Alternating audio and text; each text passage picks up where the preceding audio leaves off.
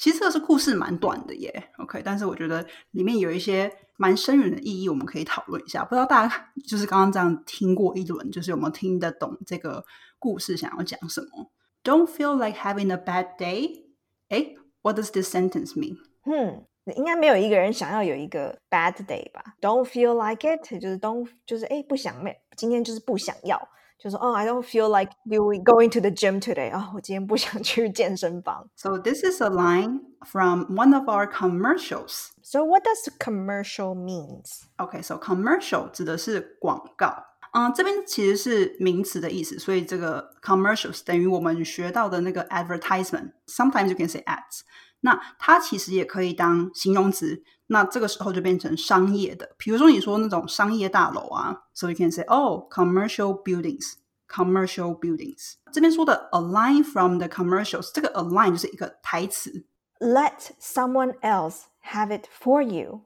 So what what does it mean? Let someone else have it for you. 就 I don't want to have a bad day, someone else should have it，就是这个很糟糕的一天属于其他人吧，you know。And then it shows a rich executive looking type. What does an executive looking type mean? Executive 大家就知道他是 someone who is in a higher position in the company. Usually, you know, manager level or like a CEO level，就是看起来像是主管级的人，就是 executive looking type。所以我想象他应该是穿呃西装啊，打领带，然后有自己角落的办公室，他有自己的 corner office。OK，在在美国或者是加拿大，就是国外啦，你就说哦 ，you got a corner office，就是哦，你你拿到了那个角落的办公室，就代表就是你升级了。哎，大家可能会以为那个 corner office 可能就是被发配边疆，but no no no，like corner office is the best office。也比较舒服这样子。So sitting and rubbing his temples. So 什么是 rubbing his temple？他在他揉他的庙吗？那就是 no temple temples 当然是庙，but temples 就不是庙。So here it means 太阳穴。哦，所以大家可以就是想象他就是靠在那个桌子上面，然后就是啊、双手在那边揉他的太阳穴。The way that I remember it is, you know, your your brain is very holy. Your brain is very important Part of your body. So you know, you you, 嗯 you treat it as a temple，就是把这个把大脑当做是一个膜拜的地方，哦，太阳穴这样。哎、我还真的不知道 temple 就是太阳穴 ，so cool 对。啊，那它其实是 it actually came from the it's like a Greek word，就是一个希腊的拉拉丁文啦。它它就是比较它有一个历史，但是如果有有兴趣的朋友可以自己去去查这样子。 So making the TV face to communicate the stress of his situation。这边的那个 making the TV face 是什么意思啊？ TV face 就有点像是为了广告而就是会演出的一些动作。 好，我们台湾其实常常会看到很多药的广告，你知道吗？然后呢，药的广告可能就哦喉咙痛，然后就会摸喉咙，他哪里痛就会摸哪里。对，然后他这个就是的 TV face，就是他真的你头很痛，所以就一定要揉那个他的大脑。To communicate the stress of the situation，就是不用讲任何话，他也可以很 stressful 的事件，用 body language 去把它沟通出来。There are wavy lines on either side of his temples. 嗯，wavy lines. What does that mean? Wrinkles，大家知道是什么意思吗？对啊，wrinkles 呢，就是你的皱纹，或者是我觉得他在这边讲的可能是眼睛周围的一些皱纹、哦，眼眼角纹，嗯眼角纹，对对对对，，no，鱼尾纹。鱼尾，对，OK，so、鱼尾纹的英文就是 wavy lines 吗？还是有别的意思啊？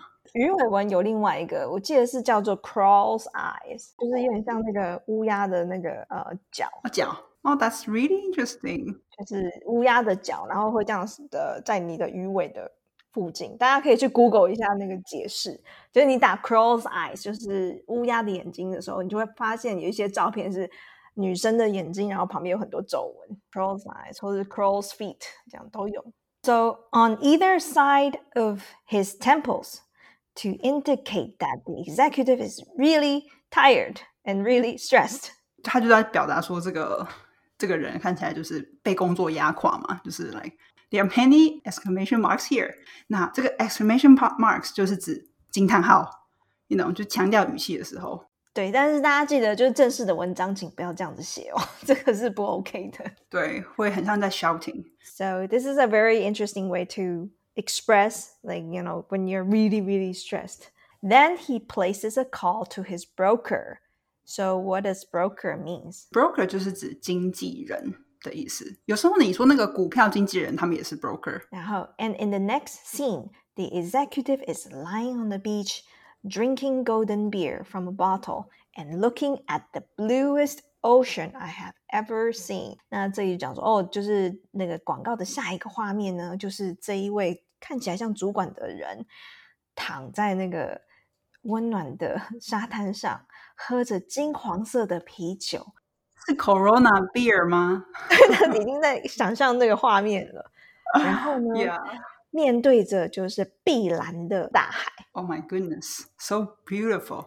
哎，可是这个这个广告是要强调什么啊？So this is a commercial about 所以这个广告其实在强调的就是说，哎，你如果是呃有这一种能力的人，比如说你是一个像主管能力的人，你很很累啊，什么时候就 Don't worry，我们就帮你把你所有的 stress 帮你扛下来，然后你就可以去放假了，你就可以去海边，你就可以去喝啤酒，你就可以去躺在那里休闲，然后你把杂事都交给我们就好了。所以这个哦，这边的我们是一个什么？就是经纪公司之类的吗？就是 like a management company. OK，next paragraph. I saw this on American television at the lunch counter. Lounge counter 它就是一个柜，你知道在国外常常会有一个像小吧台一样的，so it's like a lounge counter，它有点像是面对你的前面可能有一台电视，然后你就有一个长长的吧台。嗯 So sometimes it can mean you know a desk or you know 就是一个长长的 desk。Counter 这个字其实很好玩，因为它有好多好多的意思。它可以 means like a, a timer as well，就是 somebody who times like he oh he's a counter。 然后或者是 when you are opposing someone or something，就是 you can come up with a counter suggestion 或者是 counter debate，就是呃有点像是反对的意思。所以这边的 counter 在最后一个意思是指形容词的意思，就是相反的、反对的意见这样子。嗯，所以但是这边的话就是桌子。 OK，嗯后面讲说，across the street that has a satellite feed。 啊，呃，其实我不知道什么是 satellite feed。I know satellite 就是 satellite 就是那个卫星嘛。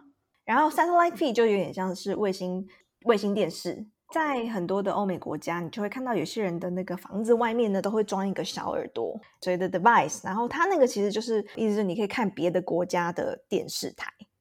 So not just from your own country。那你如果要看别的国家的电视台，那你就要装一个那个 satellite feed 这样子。它这边有特别 mention like I saw this on American television，这有可能代表就是这个主角他不一定是在美国，但是他看到的这一个广告是非常 very very American 的。嗯，OK。And then I was eating at the counter, and next to me was a girl，一个小女孩，maybe four or five，大概四五岁，scooping rice and peas into her mouth. So what does scooping mean? So when you want ice cream because summer is coming, and you said I want to have a scoop of ice cream. Right, so scooping 就是有点像是汤匙在把东西舀起来到嘴巴里头的那种概念，很好玩的。ice cream 的量词就是 one scoop, two scoops，一球两球这样子。 没错，因为 ice cream 不能数嘛，它是不可数的。So 你说，哎，我要一球，并且你会说 one scoop of ice cream，或者是 two scoops of ice cream。那这边其实是 scoop，它可以是同时是动词跟名词，所以在文章里面这边说的 scooping rice and peas 就是把那个饭啊跟豌豆咬到他的嘴巴里面，这个时候当动词。可是刚刚塔提说的 one scoop、two scoops 是当名词，一球一球的意思。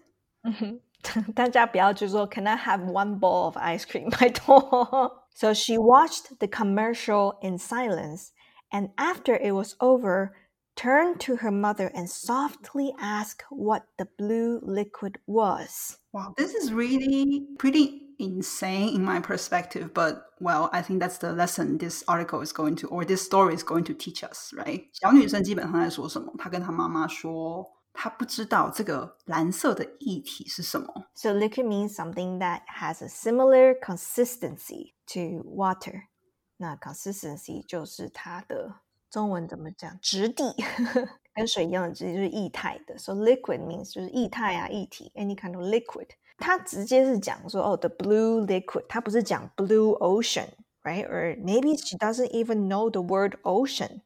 But 但但他蛮会举一反三的。对，这个我要补充一下，这个在学英文这个能力非常重要，我都会一直强调，就是就是你不可能知道那么多单字嘛，因为你还在学习，so 你要有这种可以举一反三，就是说你要可以 improvise，你要懂得换句话说，这个能力超重要的。会用别的方式去形容，就是你没有看过的东西。嗯，我之前有听过一个韩国朋友，那他就在学中文，但是他不会讲洗衣机，可是他知道衣服，他知道机器，所以他就说啊，那个洗衣服的机器。Oh, that's great. Yeah. 没错，没错，没错。对，但是他不知道这个东西叫洗衣机。You know，but 他，但是他还是可以呃 effectively communicate 这个事情。So I was thinking about how sad it was，就是我就是在想说，哎，这好好好难过，因为这个小女生呢，she had never seen water that color in real life，他从来没有在他的现实生活中看到这个颜色。哎，大家这边如果你有来领取我们这个简易版的讲义啊，你会发现这边的这个 color 是 C O L O U R。那这个的拼法呢，其实它的念法跟 C O L O R 是一模一样的，只是这个比较是英式英式的拼法，所以会加一个 U，但是其实念法一模模一样样。OK OK，so until I realized that I was thirty nine years old, and hey, you know what? Neither had I. 在这个最后面呢，他就是有一个很大的 twist and turn。他本来想说啊，这个女这个小女孩好可怜哦，这辈子竟然没有看过这种颜色的海。然后他说：“哎，等一下，我今年三十九岁，我也没有看过耶。” Right? This is so crazy. But I wanted to ask you, do you have this kind of experience before? 就是你看着某人，然后就说：“哦，怎么会这样？”可是你发现自己也没有。I couldn't come up with any. thing right now，我觉得我好像没有这种经验过。我目前只有到前面那一个 part，就是我有听过，就是没有出过国的，或者是没有坐过高铁，或者是甚至住在台中没有来过看过台北的。 那我以前就会觉得，哦，how sad，对，那就是怎么会没有呢？可是 actually this is quite normal in their life. Not everybody has the pleasure or the time or the need to do so. 但是像譬如说，我觉得是，譬如说我去欧洲的时候啊，然后我就他们问说，哎，So where are you from？就说台湾。We're we're so famous right now, right？就是我们大家应该知道台湾在哪里。But actually, no，就是对他们来讲，我们以为的标准或者是我们以为的尝试， 可是对他们的世界来说，完全不是这么一回事啊。就我现在在这边的时候，我发现还蛮多遇到印尼的朋友啊，他们就是搞不清楚台湾是一个国家，他们。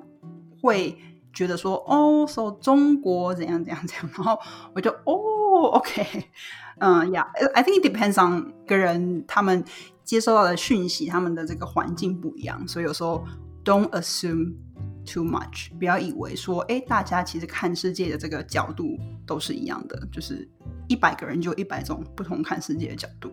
嗯，这个讲真好。I think for me, it's it's more like you you never. you should never judge somebody and because there is no 我学到是 there is no such thing as common sense you know because everyone is unique everyone is different 就像你刚刚说的我觉得我真的很可以 relate 因为 因为我同时在旅行嘛，就是边旅行边工作，so 我真的 I I meet people all the time, and then sometimes they would tell you stories that you're like, what? This is your story? Like I I could never you know like imagine like the same thing would happen to me。对，所以其实哎，你知道，大家就是一本可能里面很多内容，然后很精彩，或者是一些很多起伏的书。但是，所以 I think we should just like approach everyone, you know, kind of open heart, and then try to find um some common ground or try to just be compassionate 去同理 appreciate you know our differences and i think that's the fun part yeah that's the fun part getting to know other people right 好，你以为节目就要结束了吗？No No No！今天呢，我们来念两个来自 Apple Podcast 的留言，真的很谢谢大家，超感动的。So OK，我念一个，然后塔提念一个好了。 那这位是 Good Camo，OK，嗯，他说老师们的声音很好听，然后给五颗星。他说我是从 IG 发现英文疗愈这个 Podcast 的，很感谢老师们，除了 Podcast 之外，还可以免费索取讲义。可以复习老师们所讲的内容，我也很喜欢英文好疗愈 IG 的贴文哦。制作的很漂亮，单字的意思很快就记起来了，so heartwarming。然后呢，第二个是来自 K M Chan，富有深度的英文学习主题，Thank you so much。呃，一开始是在 IG 看到这个 podcast，浏览一下主题，发现是个人很喜欢的生命和人生议题。我觉得这个讲就对了，因为这也是我们两个人喜欢的、很喜欢的议题。That's right。借由电影作品的方式分享，听起来也更有、更深刻、有趣。很推荐的学习频道。哎，我觉得以后 maybe 我们可以再分享更多的电影。哎，如果大家觉得这个是一个很好的方向的话。如果你有什么心得想要跟我们说的，欢迎你到 Apple Podcast 帮我们打新评分并留言。We hope you enjoy this story of the week and come back next week for more engaging and heartwarming stories. See you next time. Bye bye. Bye bye.